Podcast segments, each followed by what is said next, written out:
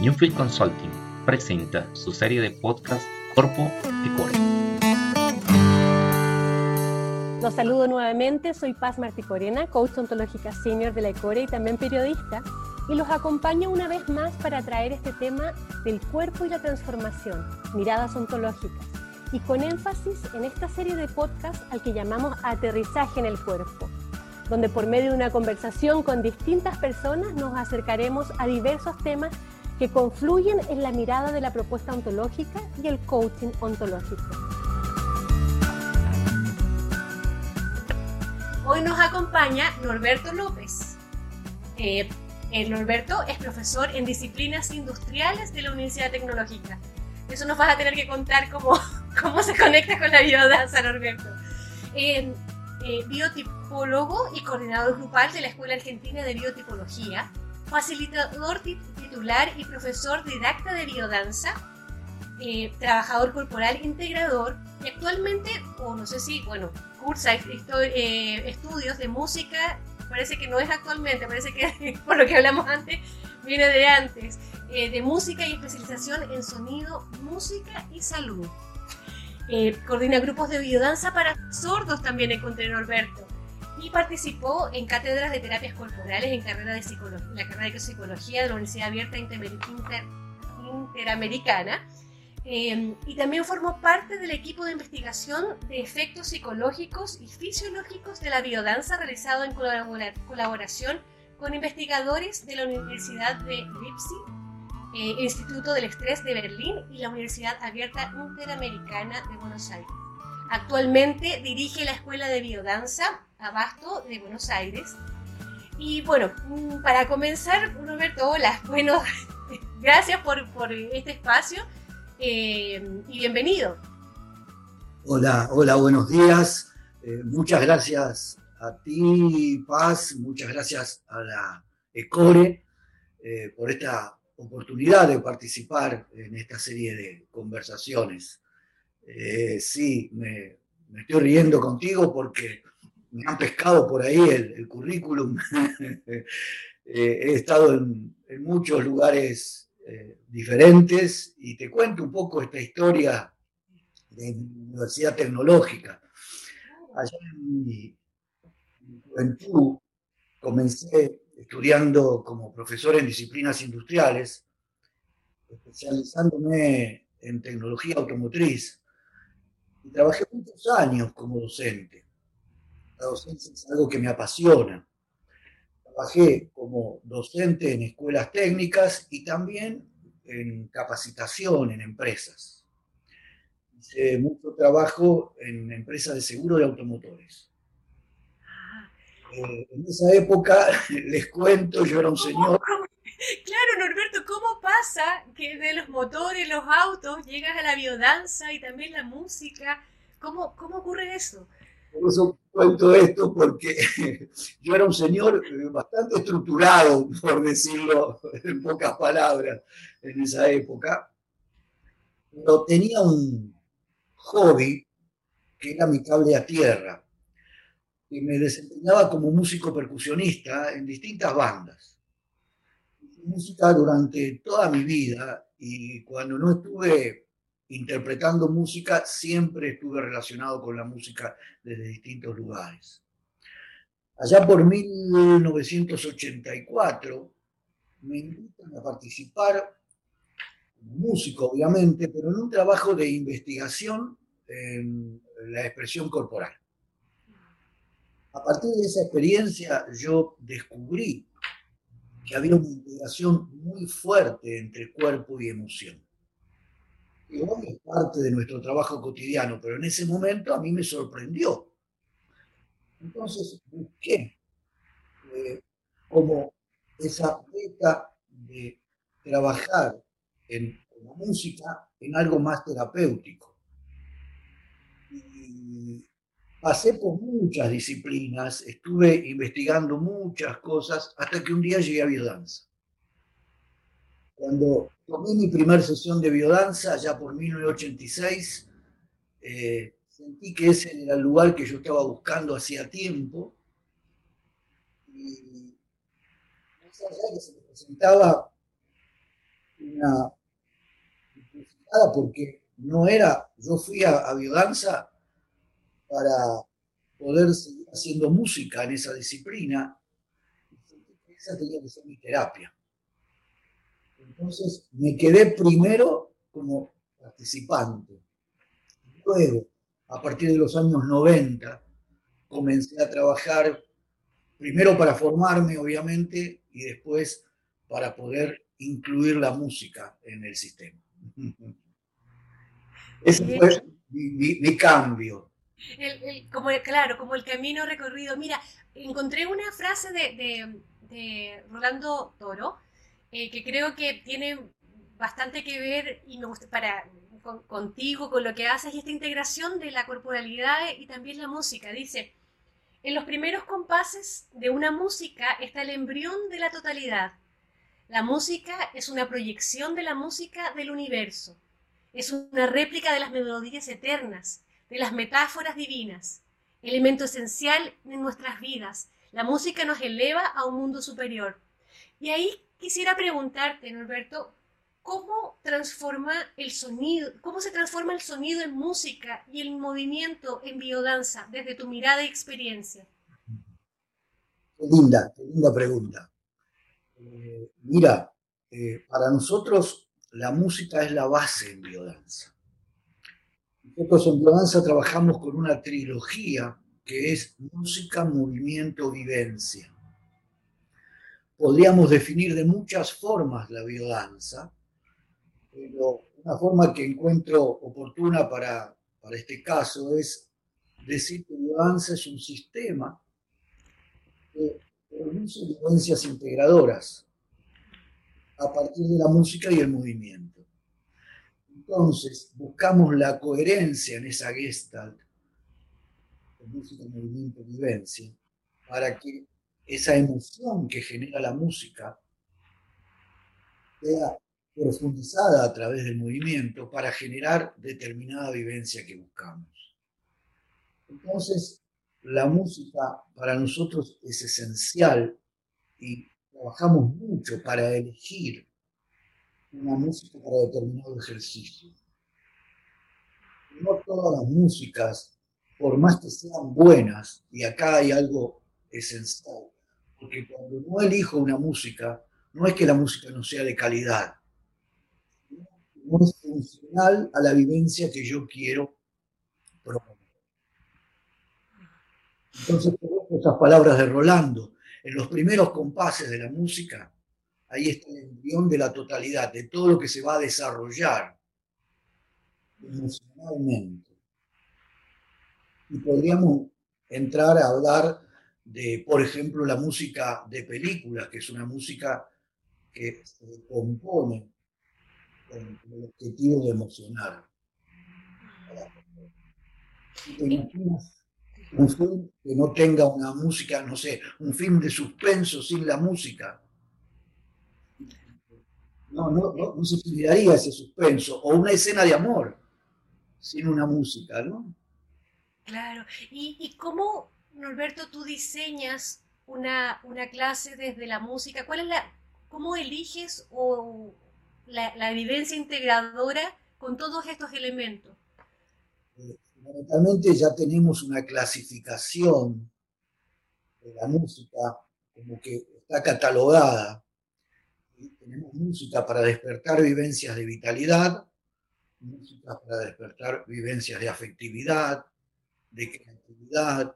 En cada línea ya tenemos la música perfectamente estudiada y sabemos muy bien que determinada música, ciertas características, para, hacer un, ejemplo básico, una música donde la preponderancia es la del ritmo.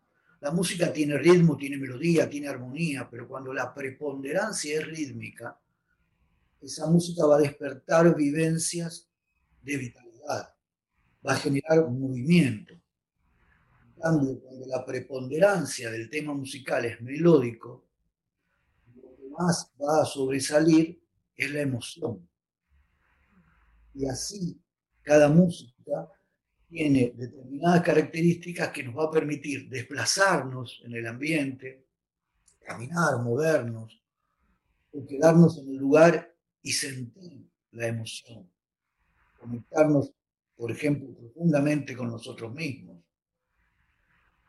A veces esa emoción que actúa fundamentalmente sobre el sistema endocrino genera la necesidad del encuentro con el otro.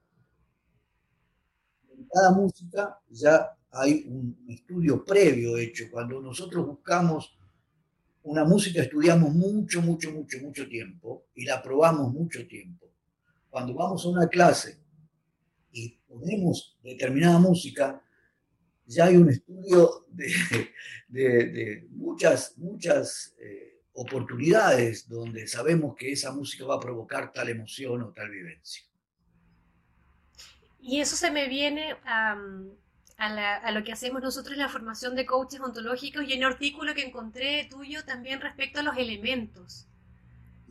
Algo que escribiste en, una revista por ahí que, leí.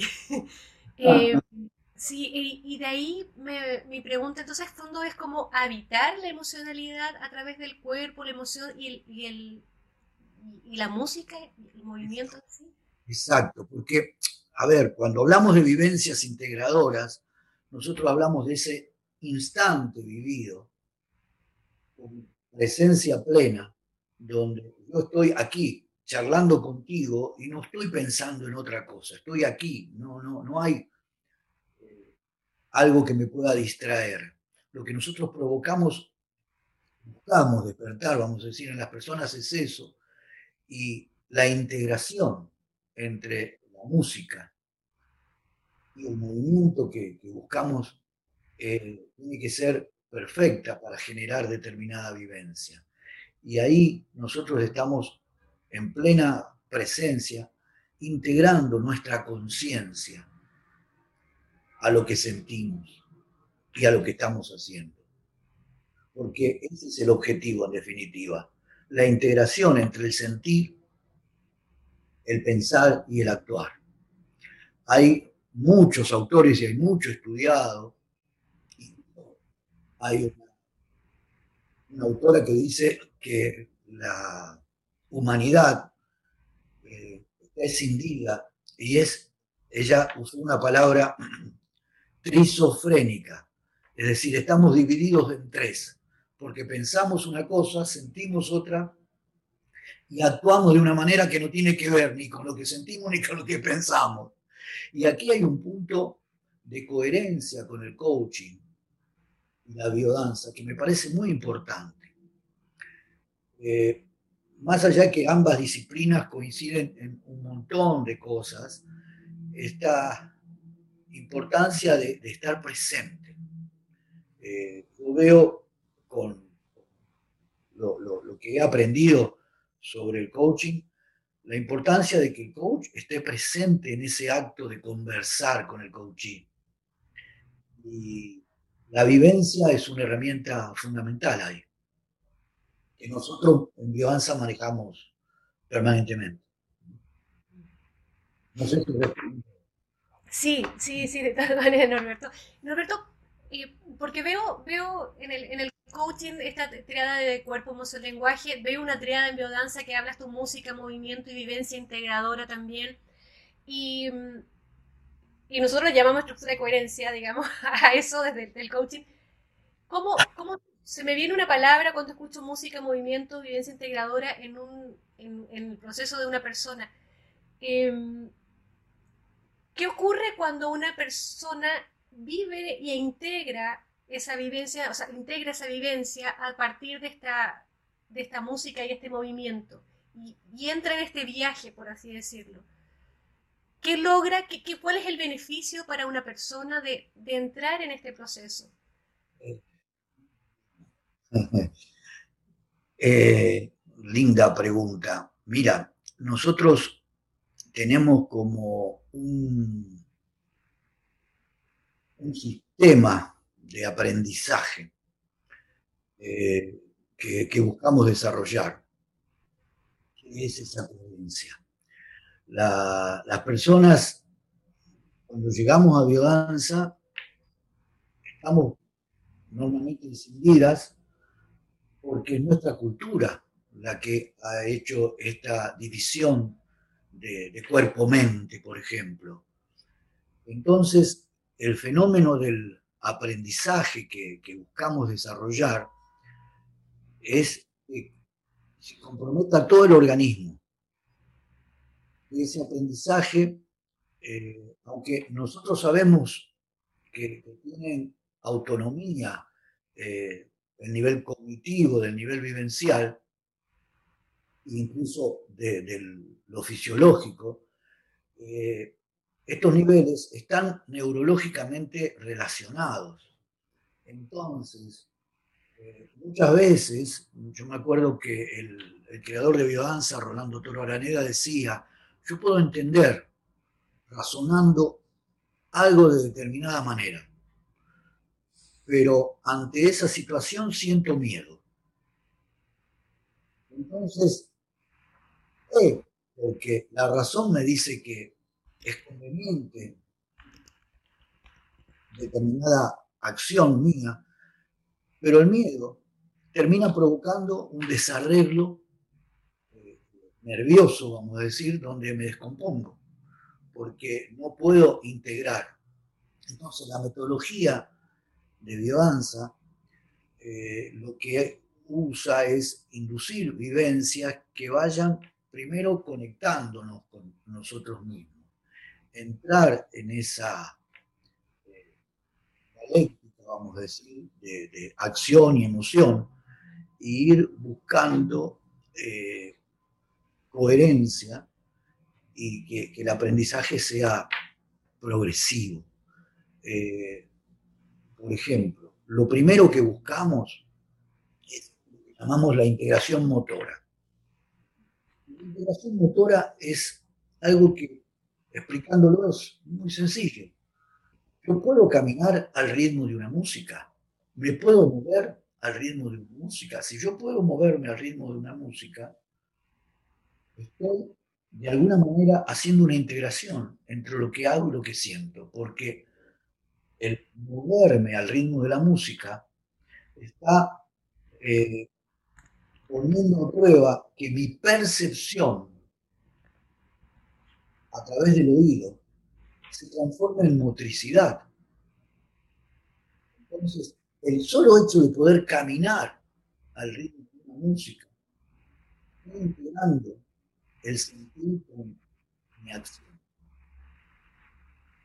es bastante complejo para explicarlo en pocas palabras. Claro, si me, si me imagino, Roberto, que es como cuando, lo que, con el ejemplo que diste, podría haber en nuestro actuar cotidiano algunas veces como una disociación y lo que hace eh, la biodanza en, en, sí es la asociación, la asociación o la armonía, diría yo.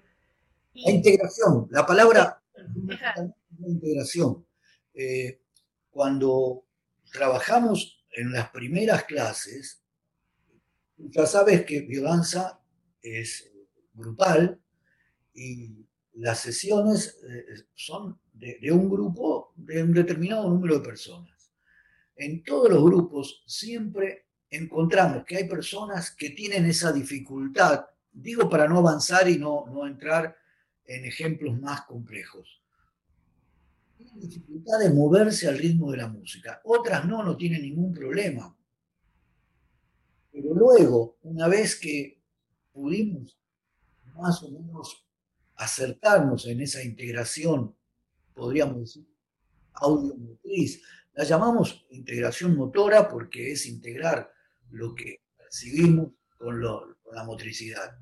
Pero luego buscamos una integración sensitivo-motora, que es poder hacer ese mismo caminar con otras personas.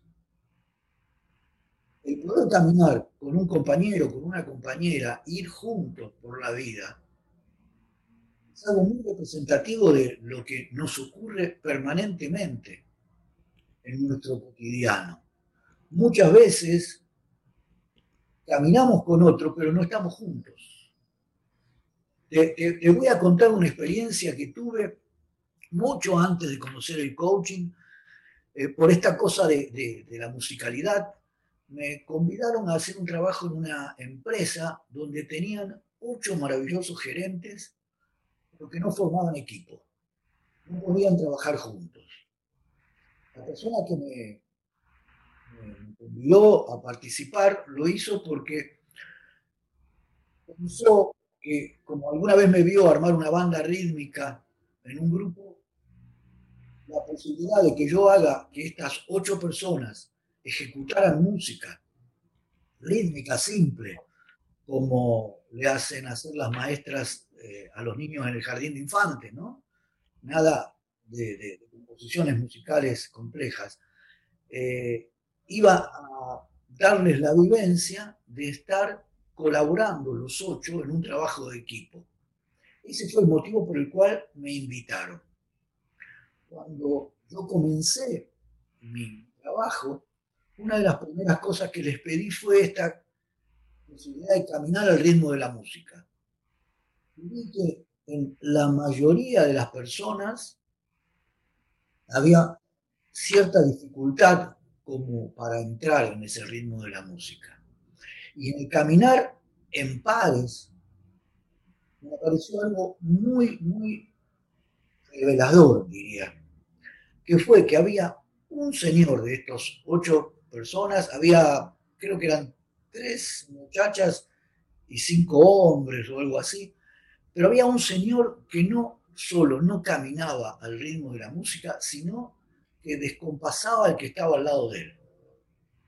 Y había una sola muchacha que caminando con él, podían caminar juntos, pero era porque ella salía también del ritmo de la música y se sumaba al ritmo de él. Cuando yo fui y conté esto, el que me había contratado se agarró la cabeza y dijo, te hubiéramos llamado antes. El grave problema que tenemos es que este señor es el que dirige el equipo. No puede dirigir el equipo si él no puede entrar al ritmo con nosotros. Y además es muy difícil, le digo yo, que cualquiera de los otros siete pueda tomar ritmo. Es muy loco esto, eh, pensarlo así, pero en algo tan simple pero ¿cómo no voy a caminar al ritmo de la música? Claro, parece que revela otra información. Exacto, exacto, exacto, Y me, maravilló a mí ver que, obviamente fuimos cambiando, hicimos varias músicas, que había una sola muchacha que caminaba al ritmo de él, vamos a decir, porque ella entraba en el ritmo de él. Pero para eso los dos salían al ritmo de la música. Y en ese caso, el ritmo de la música es el ritmo de lo que está sucediendo. Y ahí se me surge la, palabra que mencionaste recién, de acompasar. Y, y, desde ahí, desde el coaching ontológico, ¿cómo, cómo ves este, este proceso integrándolo?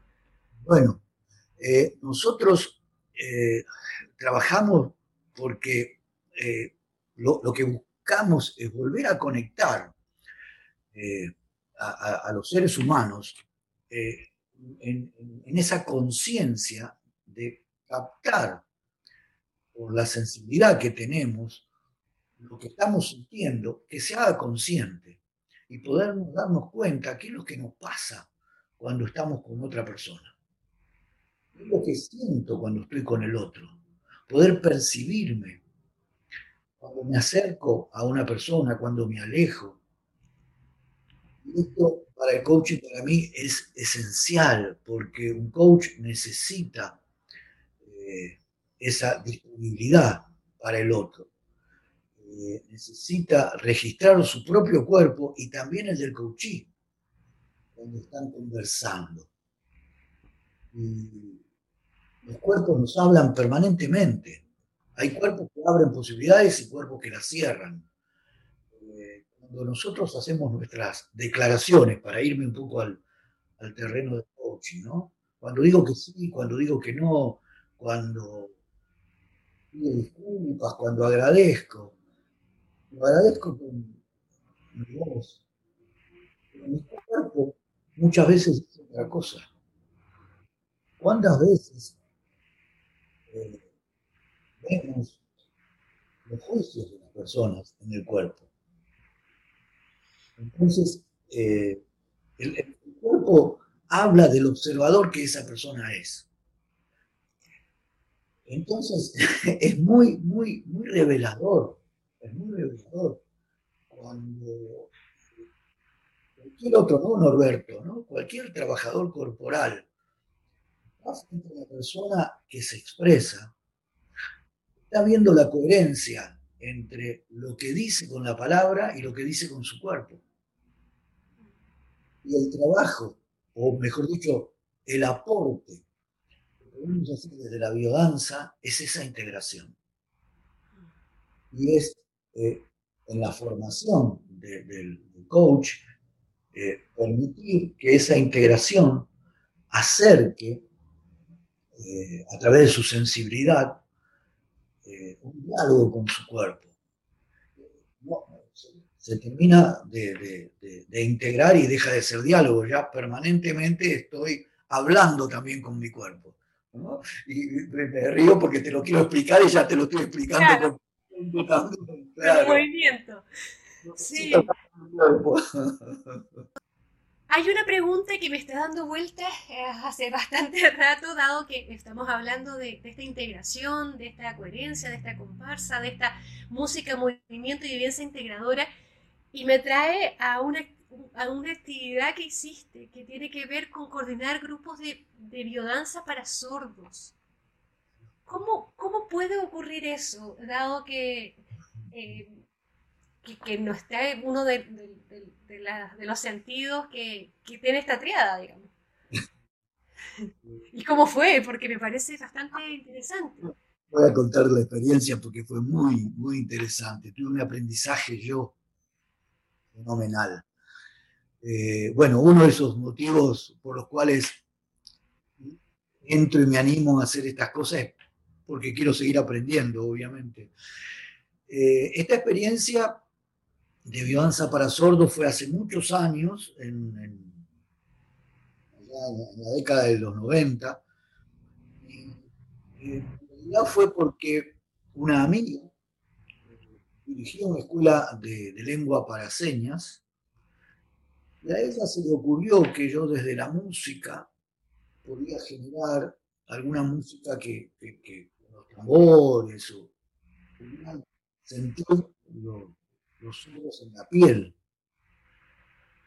Entonces yo generé una vivencia, una clase de vivanza como se le da a cualquier grupo, pero busqué música muy específica, hice una selección de música que tuviera una percusión muy marcada.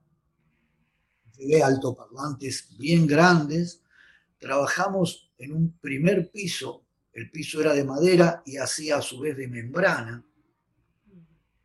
Y lo que yo buscaba era, porque todavía me faltaba conocimiento, eh, lo que, me propuse era que ellos sintieran la música en la piel. Las personas, era un grupo de 30 participantes, de las cuales 28 eran completamente sordos, y había solo dos personas hipoacúsicas. Es decir, escuchaban muy poquito, pero todavía tenían el sentido del oído.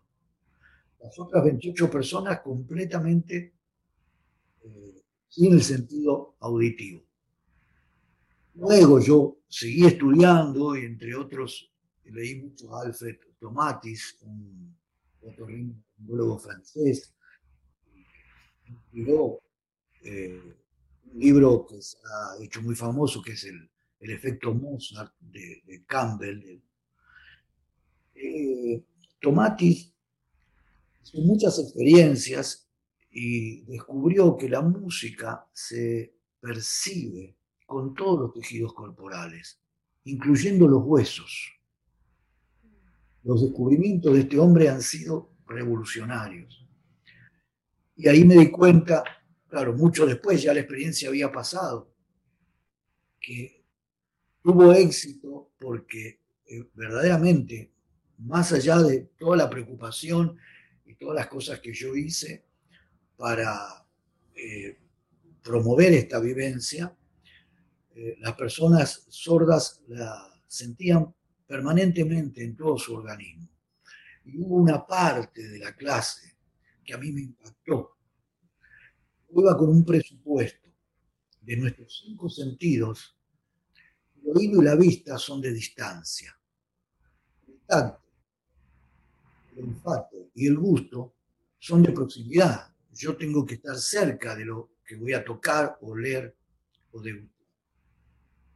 Entonces, mi presupuesto era, si ellos son sordos, en ningún momento le voy a pedir que cierren los ojos, porque los aíslo del mundo. Cuando la clase fue a un momento de relajación, me sorprendió ver que solos ellos cerraban los ojos para conectarse profundamente con el sentir es una necesidad, porque la vista activa directamente la corteza cerebral. Entonces, para activar nuestro sistema límbico, necesitamos cerrar los ojos y conectarnos con lo que estamos sintiendo, vamos a decir, en profundidad. Para realzar eso que estamos sintiendo, cerramos los ojos. Y lo hacemos todos, incluso los sordos. Cuando la música hizo el último acorde, todos abrieron los ojos.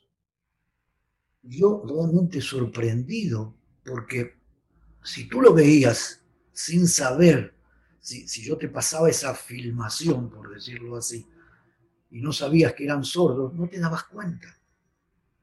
Porque relajaron durante todo el tema musical y simplemente cuando apareció el último acorde abrieron los ojitos la anécdota para reírnos un poco fue que las dos personas hipoacúsicas en determinado momento vinieron a pedir que yo bajara la música porque estaba muy fuerte. Ay, bien. Eso, claro, yo le daba mucho volumen para que les pegara en el cuerpo. Y fue una vivencia muy importante y de mucho aprendizaje para mí. De hecho, continuar eh, un ciclo de varias clases y era muy difícil porque la comunidad de sordos, como se sienten aislados del mundo, eh, son muy, muy unidos entre ellos. Entonces agradecían mucho mis clases, pero cuando ellos, por ejemplo, alguno cumplía años, no venía nadie a las clases y no me avisaban, porque iban todos al cumpleaños del compañero. Entonces, para mí fue muy difícil seguir el proceso, pero fue una experiencia de mucho, mucho, mucho aprendizaje. Podría contarte eh, muchas horas este, este tema, porque aprendí mucho de ellos y eso fue lo que me llevó a estudiar mucho sobre música, sonido y salud que es lo que, vos habías encontrado en, mi currículum, porque es algo que me, apasiona y hay mucho, mucho trabajo sobre, sobre esto. Y, sobre lo mismo, ¿cómo, ¿cómo te transforma a ti hoy, a lo largo de tu trayectoria, la eh, música, el movimiento, y este proceso de, ser, de ser didacta y, trabajar con grupos, ¿cómo a ti mismo te llega ese proceso de transformación? ¿Cómo, cómo ocurre en ti? Es, es, es maravilloso. Para mí es, es maravilloso. A ver, primero porque cada participante que tengo en el grupo es un maestro. Para mí es un maestro. La, la motivación más grande para mí de, este trabajo es mi propio proceso de transformación. Poder desarrollarme un poco más cada día, poder integrarme un poco más cada día en esto de ayudar a la integración de otros, el acompañar a otros, más allá de que sea mi vocación, es un acto de servicio que me, me apasiona, pero estoy haciendo un proceso de autosanación también conmigo. Cuando digo que cada participante es un maestro, es porque en el vínculo que tenemos con cada uno de los estudiantes o participantes de los grupos, eh, yo encuentro en esa ayuda que, trato de, darle a la persona, eh, una ayuda hacia mí también. Y es un maestro porque cada uno, con sus dificultades, me está mostrando a mí lo que yo tengo que seguir aprendiendo. Buscamos en biodanza, como con, el coach, generar un vínculo de absoluta confianza con esa persona para que se entregue, para que podamos atravesar juntos las vivencias que, le voy a, facilitar. Y, una de las cosas eh, que yo tomo es una frase que tenemos en que, que es guía. Yo no puedo llevar a nadie a un lugar que no conozco. Yo no puedo provocar en otra persona una vivencia que yo no tuve. Entonces me obliga, me obliga a seguir trabajándome, a seguir tomando clases de biodanza, por ejemplo. Eh, nosotros tenemos que, que generar vivencias a partir de las propias. Entonces, esa posibilidad de profundizar con el grupo me obliga a profundizar en mí. Yo digo que ser didacta, ir a una escuela e impartir un módulo es fácil. Pero mantener un grupo durante todo un año o más de un año me obliga a ir creciendo con ellos, con los participantes. Porque si yo voy a dar, por ejemplo, un módulo de música en una escuela, es porque aprendí ese, esa información y la transmito. Tengo un conocimiento que lo llevo a una escuela, pero eh, acompañar a un grupo es crecer junto con el grupo. Entonces, eso es lo que a mí me, apasiona y que no, no, quiero dejar de impartir esas clases semanales que, vengo haciendo hace muchísimos años, porque es lo que me, me hace transformarme a mí. y cuando, cuando voy a un, curso de coaching, eh, siento lo mismo, poder adaptarme a ese grupo que se me presenta, que es nuevo, y me obliga, me obliga a transformarme. Creo que esa es la motivación y, la experiencia de ayudar a otros me ha dado la razón, vamos a decir, en, que esa sea mi, motivación. ¿no? Y, y Norberto, tomando lo mismo, en este trabajo de profundizar en ti, de seguir aprendiendo, del proceso de autosanación del que hablas, eh, antes de empezar tu entrevista me decías, bueno, toda, tu, trayectoria también estás, eh, tienes alrededor de 70 por año, ¿no? ¿Puesto? no de para cumplir 70. Ah, como 70, claro, llevas bastante vivencia en, en la práctica de, de, la biodanza, la música. Y mi pregunta va hacia, ¿cuál, cuál serían las danzas? Encontré esto en internet me activó así. Voy de nuevo. ¿Cuáles serían las danzas o los movimientos que, te, gustaría, te, gustaría legar a tus alumnos, dado este, este proceso de aprendizaje constante que tú has, caminado? Ah, eh, qué lindo, sí. Eh, mira, eh, la, parte que más me, me encanta transmitir es lo que a mí más dificultad me dio. Yo, comienzos de biodanza, eh, vuelvo a la estructura que tenía cuando llegué y, demás, y yo muchas veces me observaba a mí mismo con la camarita y decía, ¿qué dirán los muchachos si te ven bailando acá en el centro, en un grupo, ¿no? Los, muchachos, digo, como los hombres, de, mi barrio. Eh, ¿Qué dirá la muchachada si, te ve aquí, no? Daba mucha vergüenza. sentía que me exponía por demás. Y eh, el miedo tremendo era el estar haciendo el ridículo. Entonces, una de las cosas que yo busqué desarrollar mucho en biodanza fue trabajar ese miedo al ridículo con las personas de una manera progresiva, sutil, eh, y, no exponerlo, porque uno puede decir, bueno, vamos a perder el miedo al ridículo, hagamos el ridículo de una vez por todas. Y eh, para mí era tremendo, ese era el, mayor desafío. De hecho tengo una experiencia que si, si querés te cuento, en una clase éramos 30 personas y la, el facilitador que, que, guiaba la clase dijo, bueno, vamos a pasar, no me acuerdo, de a tres al centro. Esto nos quedamos afuera en una ronda y vamos a hacer el ridículo. Entonces las personas empezaron a pasar y yo no me animaba. Pasaron, pasaron, pasaron. Cuando ya habían pasado la mitad, yo empecé a pensar, él no lleva la cuenta de quién pasa y quién no pasa. Si yo me quedo afuera, me ahorro de hacer el ridículo ahí en el medio voy a pasar desapercibido y, no pasé por esa cosa que me da mucha vergüenza. Cuando terminaron de pasar todos, este facilitador dijo, bueno, ahora va a pasar Norberto.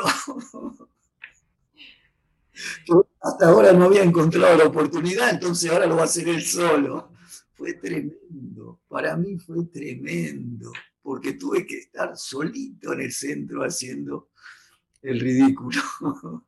Entonces, una de las cosas que, por ejemplo, yo enseño muchas veces con, danzas a las personas es eso, porque nos cuesta mucho a las personas eh, exponernos, sin, sin necesidad de llegar a hacer el ridículo. Y muchas veces el no animarnos a hacer el ridículo no nos deja ser creativos en la vida, porque no nos animamos a lo nuevo tiene mucho que ver con la creatividad eso.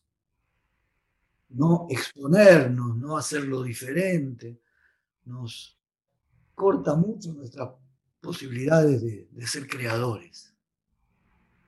Sí, y eso me lleva a, un, ejercicio y una actividad que realizaste en nuestro encuentro de, exalumnos de Coaching Senior, que también nos ayudaste a partir de esa de ese, de ese del legado que estamos legado que estamos hablando a empujar esa, ese miedo a, a, correr la frontera sería no a correr la frontera efectivamente.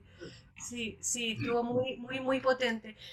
Em, bueno Norberto yo no, no sé pero quisiera agradecer esta espontaneidad la apertura la generosidad eh, las historias soy un tipo de muchas anécdotas. Y, si te permito, te voy a contar una última chiquita. Yo lo conocí por primera vez al creador de Biodanza, a Rolando Toro Araneda, eh, fue en el año 88. Yo tenía 37 años y era este señor estructurado, hacía año y medio que estaba haciendo biodanza. Y vi en él, que tenía en ese momento él 64 años, Claro, imagina esto, un, muchacho de 37 a un señor de 64 lo veía como un anciano. Era un viejito lleno de vitalidad, eh, bailarín. La, conexión con la vida de él salía por sus poros. Una mirada de niño asombrado por la vida. Y era un viejito él era el joven de 64 que bailaba, saltaba y estaba feliz por vivir, y yo era un viejito de 37 años, estructurado, rígido, lleno de prejuicios. Y lo primero que vi, y creo que esto fue la guía de mi transformación, es querer contagiarme de eso uno de mis objetivos fue, cuando yo tenga 64 años, quiero bailar como él. Y quiero tener esa mirada de niño, y esa pasión que él tiene, aunque sea un poquito de eso. porque, claro, había hecho bien los deberes yo hasta los 37 años y había eh, cumplido todas las normas que, se suponía que uno tenía que hacer. Realmente eh, me siento mucho más joven y mucho más eh, conectado con la vida ahora. Ya pasé los 64, pero bueno, me, me, contagié un poco de, de este ser maravilloso que me enseñó tanto para la vida. Bien, Alberto. Muchísimas gracias. Y, me quedo también con, ganas de tener esa mirada de, niño hasta que la vida nos permita. Claro que sí, claro que sí. Bueno, muchas gracias, muchas gracias. Eh, me, encantó a mí también esta, esta charla. Sí, sí, gracias Norberto una vez más también. Gracias a Alex que nos acompaña en, en control y la edición también de este podcast. Y, nada, agradecemos a todos quienes nos están escuchando. Ya cada vez más nos escuchan más personas, Norberto, te cuento con, mucha alegría. Eh, y también a, invitarlos a los que, nos siguen escuchando a suscribirse a nuestros canales eh, de podcast. Eh, invitarlos a más sesiones y series también con, con, otros, con otras personas también dedicadas a la corporalidad. Y también recordarles que pueden encontrar más información, otros podcasts y más información acerca de la escuela de Rafael Echeverría, el coaching ontológico y distinto material de, mucho interés relacionado con esto en www.newtelconsulting.com. Gracias Norberto, gracias a todos y nos vemos en un próximo capítulo.